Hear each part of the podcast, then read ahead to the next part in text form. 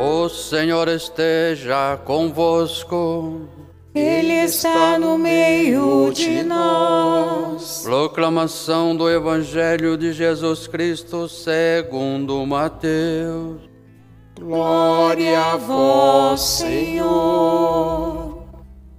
Naquele tempo, Jesus contou outra parábola à multidão. O reino dos céus é como um homem que semeou a boa semente no seu campo. Enquanto todos dormiam, veio o inimigo e semeou o joio no meio do trigo e foi embora. Quando o trigo cresceu e as espigas começaram a se formar, apareceu também o joio. Os empregados foram procurar o dono e lhe disseram: Senhor, não semeaste boa semente no seu campo? De onde vem o joio? O dono respondeu: Foi algum inimigo que fez isso. Os empregados lhe perguntaram: Quer que vamos arrancar o joio? O dono respondeu: Não. Pode acontecer que arrancando o joio, arranquei também o trigo. Deixai crescer um e o outro até a colheita. E no tempo da colheita, direi aos que cortam o trigo: Arrancai primeiro o joio e amarrai-o em feixes para ser queimado. E recolhei, porém, o trigo no meu celeiro. Jesus contou-lhe outra parábola. O reino dos céus é como a semente de mostarda que um homem pega e semeia no seu campo.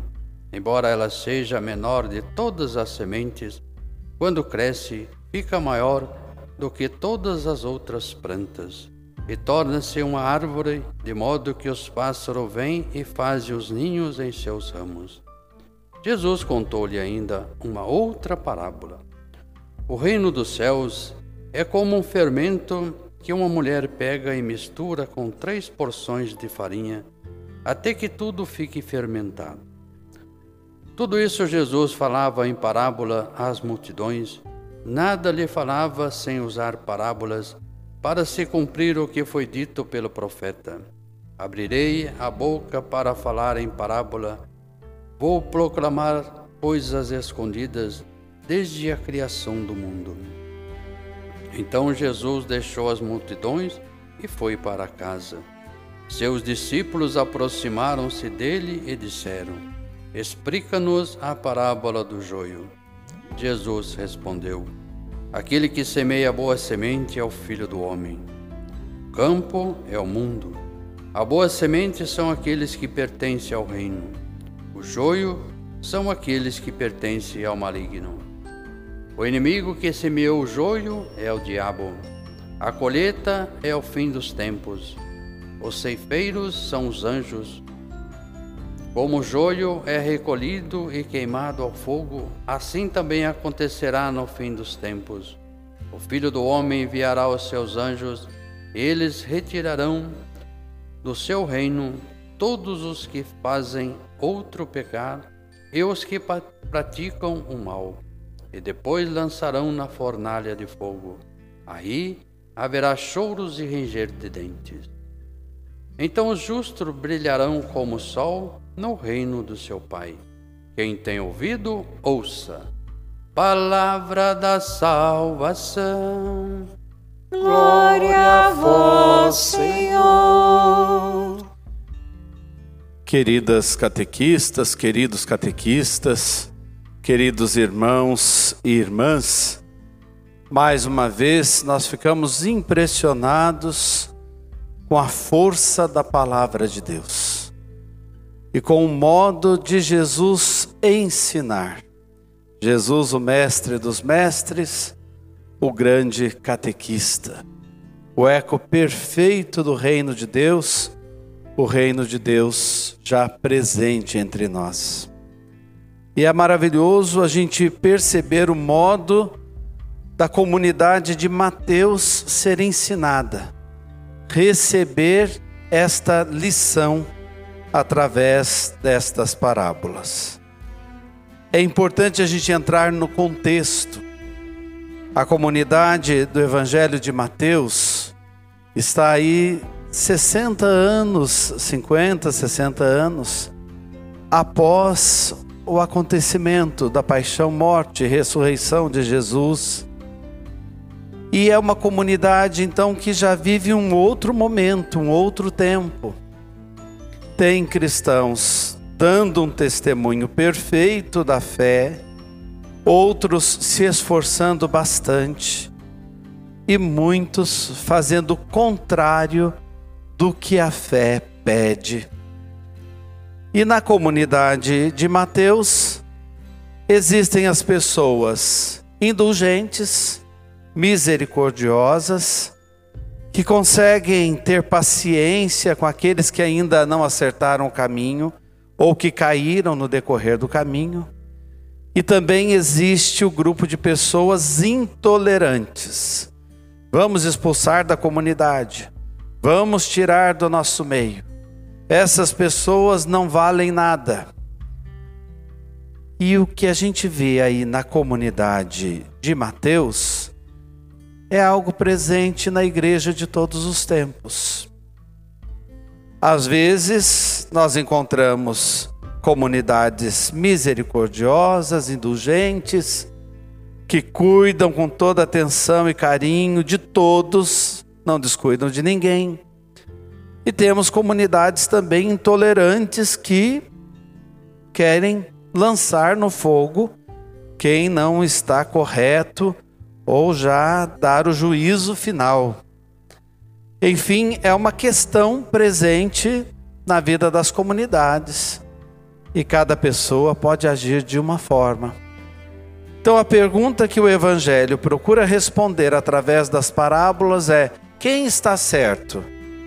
quem é bom, misericordioso, indulgente ou quem é intolerante e radical. E tem que cortar mesmo o mal pela raiz. Quem é que está certo? E Mateus conta estas parábolas de Jesus.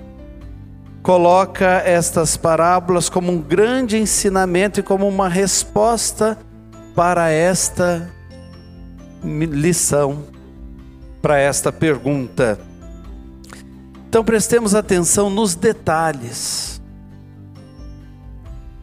O semeador, ele lança a boa semente.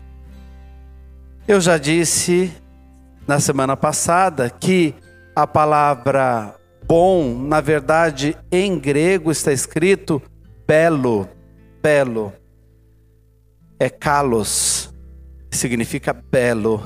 Então nós podemos dizer tranquilamente: a bela semente. O semeador joga a bela semente. Até porque Deus criou o bem. Deus criou tudo bom. Deus viu que tudo era belo. Várias vezes no relato da criação está escrito: Deus criou e viu que era belo. E sempre a tradução aparece viu que era bom, mas como eu falei, é mais que bom, é bom e belo. E o mal, durante o sono, enquanto todos dormiam, foi no mesmo lugar e semeou o joio.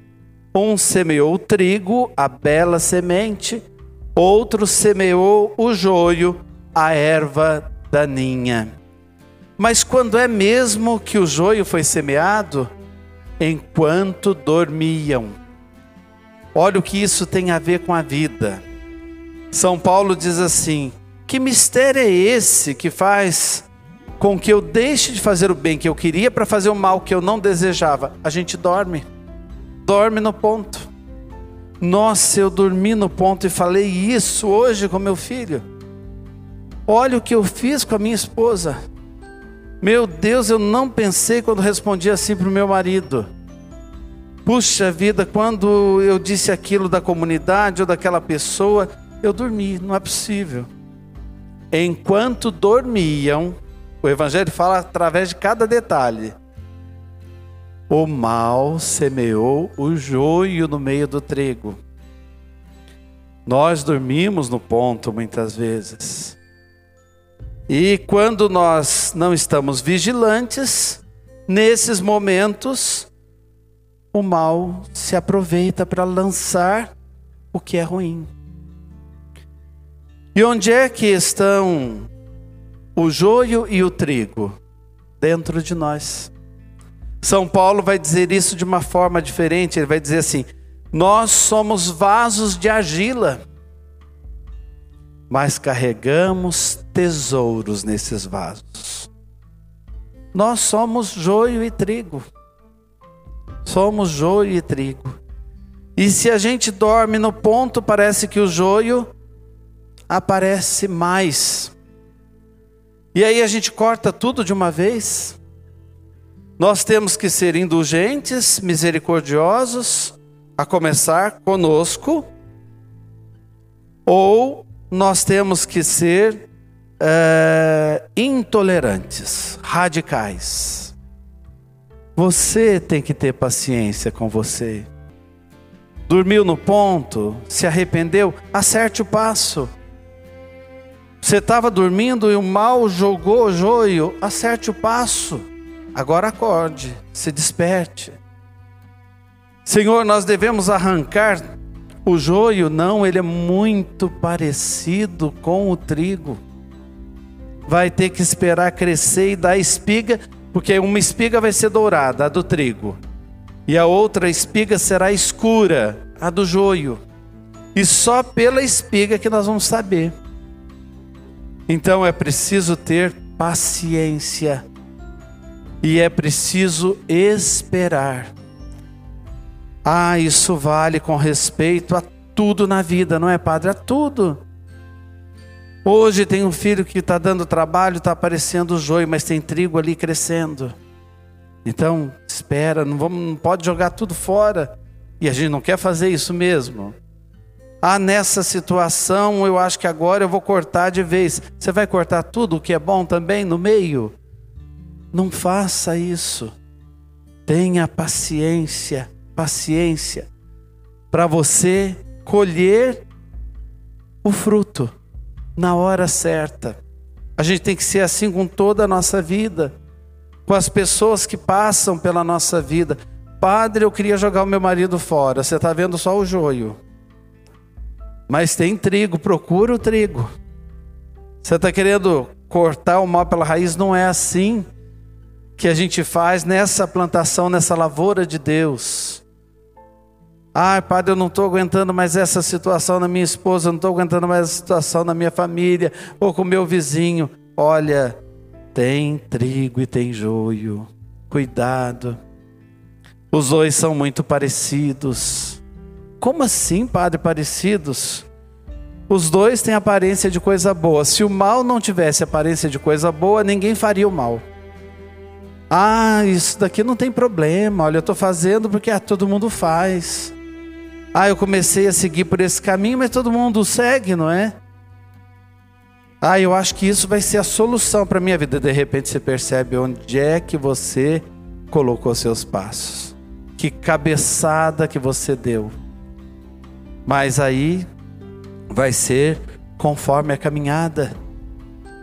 O mal começa com a aparência de coisa boa e depois detona. Eu sempre digo: o mal promete tudo mas não te dá nada e tira o que você tem. Então não durma, não durma, porque enquanto a gente dorme no ponto, não vigia, o mal age. Mas, padre, e a explicação da parábola? A explicação da parábola fala do, do mal, que é o agente, do joio, fala de anjos que vão chegar para a colheita e fala do que vai para o fogo. Mateus usa uma linguagem apocalíptica na explicação da parábola. E se você for ver as histórias daquele tempo, você vai entender. A linguagem apocalíptica era para todo mundo acordar e prestar atenção, porque é uma linguagem muito forte. Olha, virão anjos esses anjos vão fazer a colheita, e esses anjos vão separar a palha, e a palha vai para o fogo, e haverá choro e ranger de dentes. Todo mundo deixava os olhos bem atentos, abertos, olha o que ele está falando, mas tudo precisa de interpretação. Eu falei, o mal é aquela parte negativa que está dentro de nós. E muitas vezes quer engolir o bem que a gente deseja. Tem o bem e o mal dentro de nós. Quem são os anjos? A palavra de Deus chama Moisés de anjo. Era o anjo que ia à frente do povo na travessia pelo deserto. As Sagradas Escrituras chamam, chamam João Batista de anjo. É um anjo que foi à frente do Senhor. A palavra anjo é usada com relação aos apóstolos. São os anjos da igreja que anunciaram Deus. Então, anjo é uma palavra que quer dizer mediador. Quem são os mediadores? A colheita é grande e poucos são os operários. Os operários, os anjos. Os anjos, os catequistas, as catequistas, os agentes de pastoral, o padre, o bispo, os mediadores de Deus, que levam Deus às pessoas. Então, nós vamos trazendo para a vida da comunidade esta lição das parábolas de Jesus. Nós somos os anjos da igreja hoje, fazendo a colheita. De que modo que Deus quer que façamos a colheita? Mete a foice em tudo de uma vez. Espera crescer. Tem erva daninha, vamos arrancar. Espera crescer. Dê tempo ao tempo. E aí sim a gente vai perceber o que é bom e o que é ruim, nós vamos deixando para trás. Na nossa vida é assim. Quantas vezes eu atendi pessoas no final da vida fazendo essa separação, dizendo: Olha, padre, eu quero jogar fora tudo isso que eu fiz. Eu quero deixar para trás, é bem isso. Coloca tudo ali e vai escolhendo. Eu quero ficar só com o que é bom, só com o que é o amor de verdade. E o fogo, Padre, o fogo não é o fogo para a gente ter medo. A palavra de Deus só tem um fogo, que é o fogo do Espírito Santo. É esse fogo que queima, queima tudo que é ruim e deixa o que é bom. E é fogo mesmo. Quantas vezes nessa experiência da pessoa vir para fazer essa colheita interior e separar dentro de si o joio e o, e o trigo, quantas vezes eu vejo as pessoas chorando, porque é um fogo que arde, queima, faz chorar, faz chorar, muitas vezes, no mínimo se comover, porque é Deus agindo. Esse fogo é o fogo do Espírito Santo que separa tudo em nós e deixa o bem e só o bem, que é o que nós vamos levar para diante de Deus. No céu só vai chegar o amor, porque Deus é amor. Mas e aí, como que a comunidade age? Então, Mateus está respondendo para a comunidade se ela deve ser intolerante, radical ou deve ser indulgente, misericordiosa.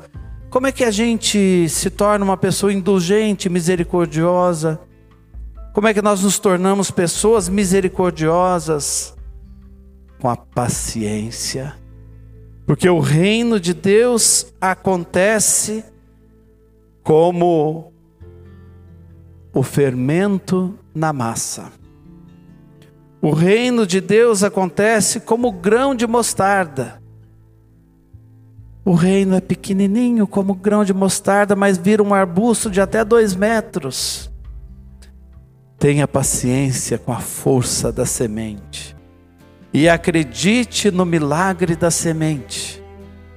Ah, hoje eu estou vendo que tem muita erva daninha, mas tem trigo no meio, paciência a paciência da semente, o crer e saber esperar no milagre da semente, que não parece nada, não dá nem para ver, padre, eu não estou enxergando bem nessa situação, mas tem. Eu não estou enxergando nada de bom nessa pessoa, mas tem. Preste atenção, é como o grão de mostarda.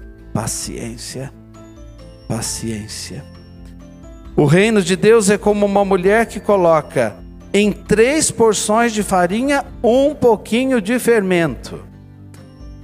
É muito bom quando a gente lê textos de biblistas que eles explicam os detalhes e os biblistas dizem três porções de farinha significam 40 quilos de farinha. Jesus estava falando de muito, porque Mateus já está falando num tempo em que a igreja tinha se espalhado por todo o Império Romano. Rapidamente a igreja cresceu, se espalhou, a igreja sendo perseguida. Então ele diz: está vendo? Olha, a massa está enorme, tem muita massa. E foi um pouquinho de fermento só que fez essa massa, levedar essa massa crescer como a gente tem que ter paciência. E nesse período, e aqui eu termino, essa mensagem vale muito para nós. Como é que a gente vai recomeçar? Como é que nós vamos nos refazer? Como é que vai ser essa reinvenção? Como é que nós vamos nos recriar? Paciência. Acredite no grão de mostarda. Acredite na força do fermento a glória de Deus vai brilhar, e os justos brilharão como o sol no reino do seu Pai. Amém.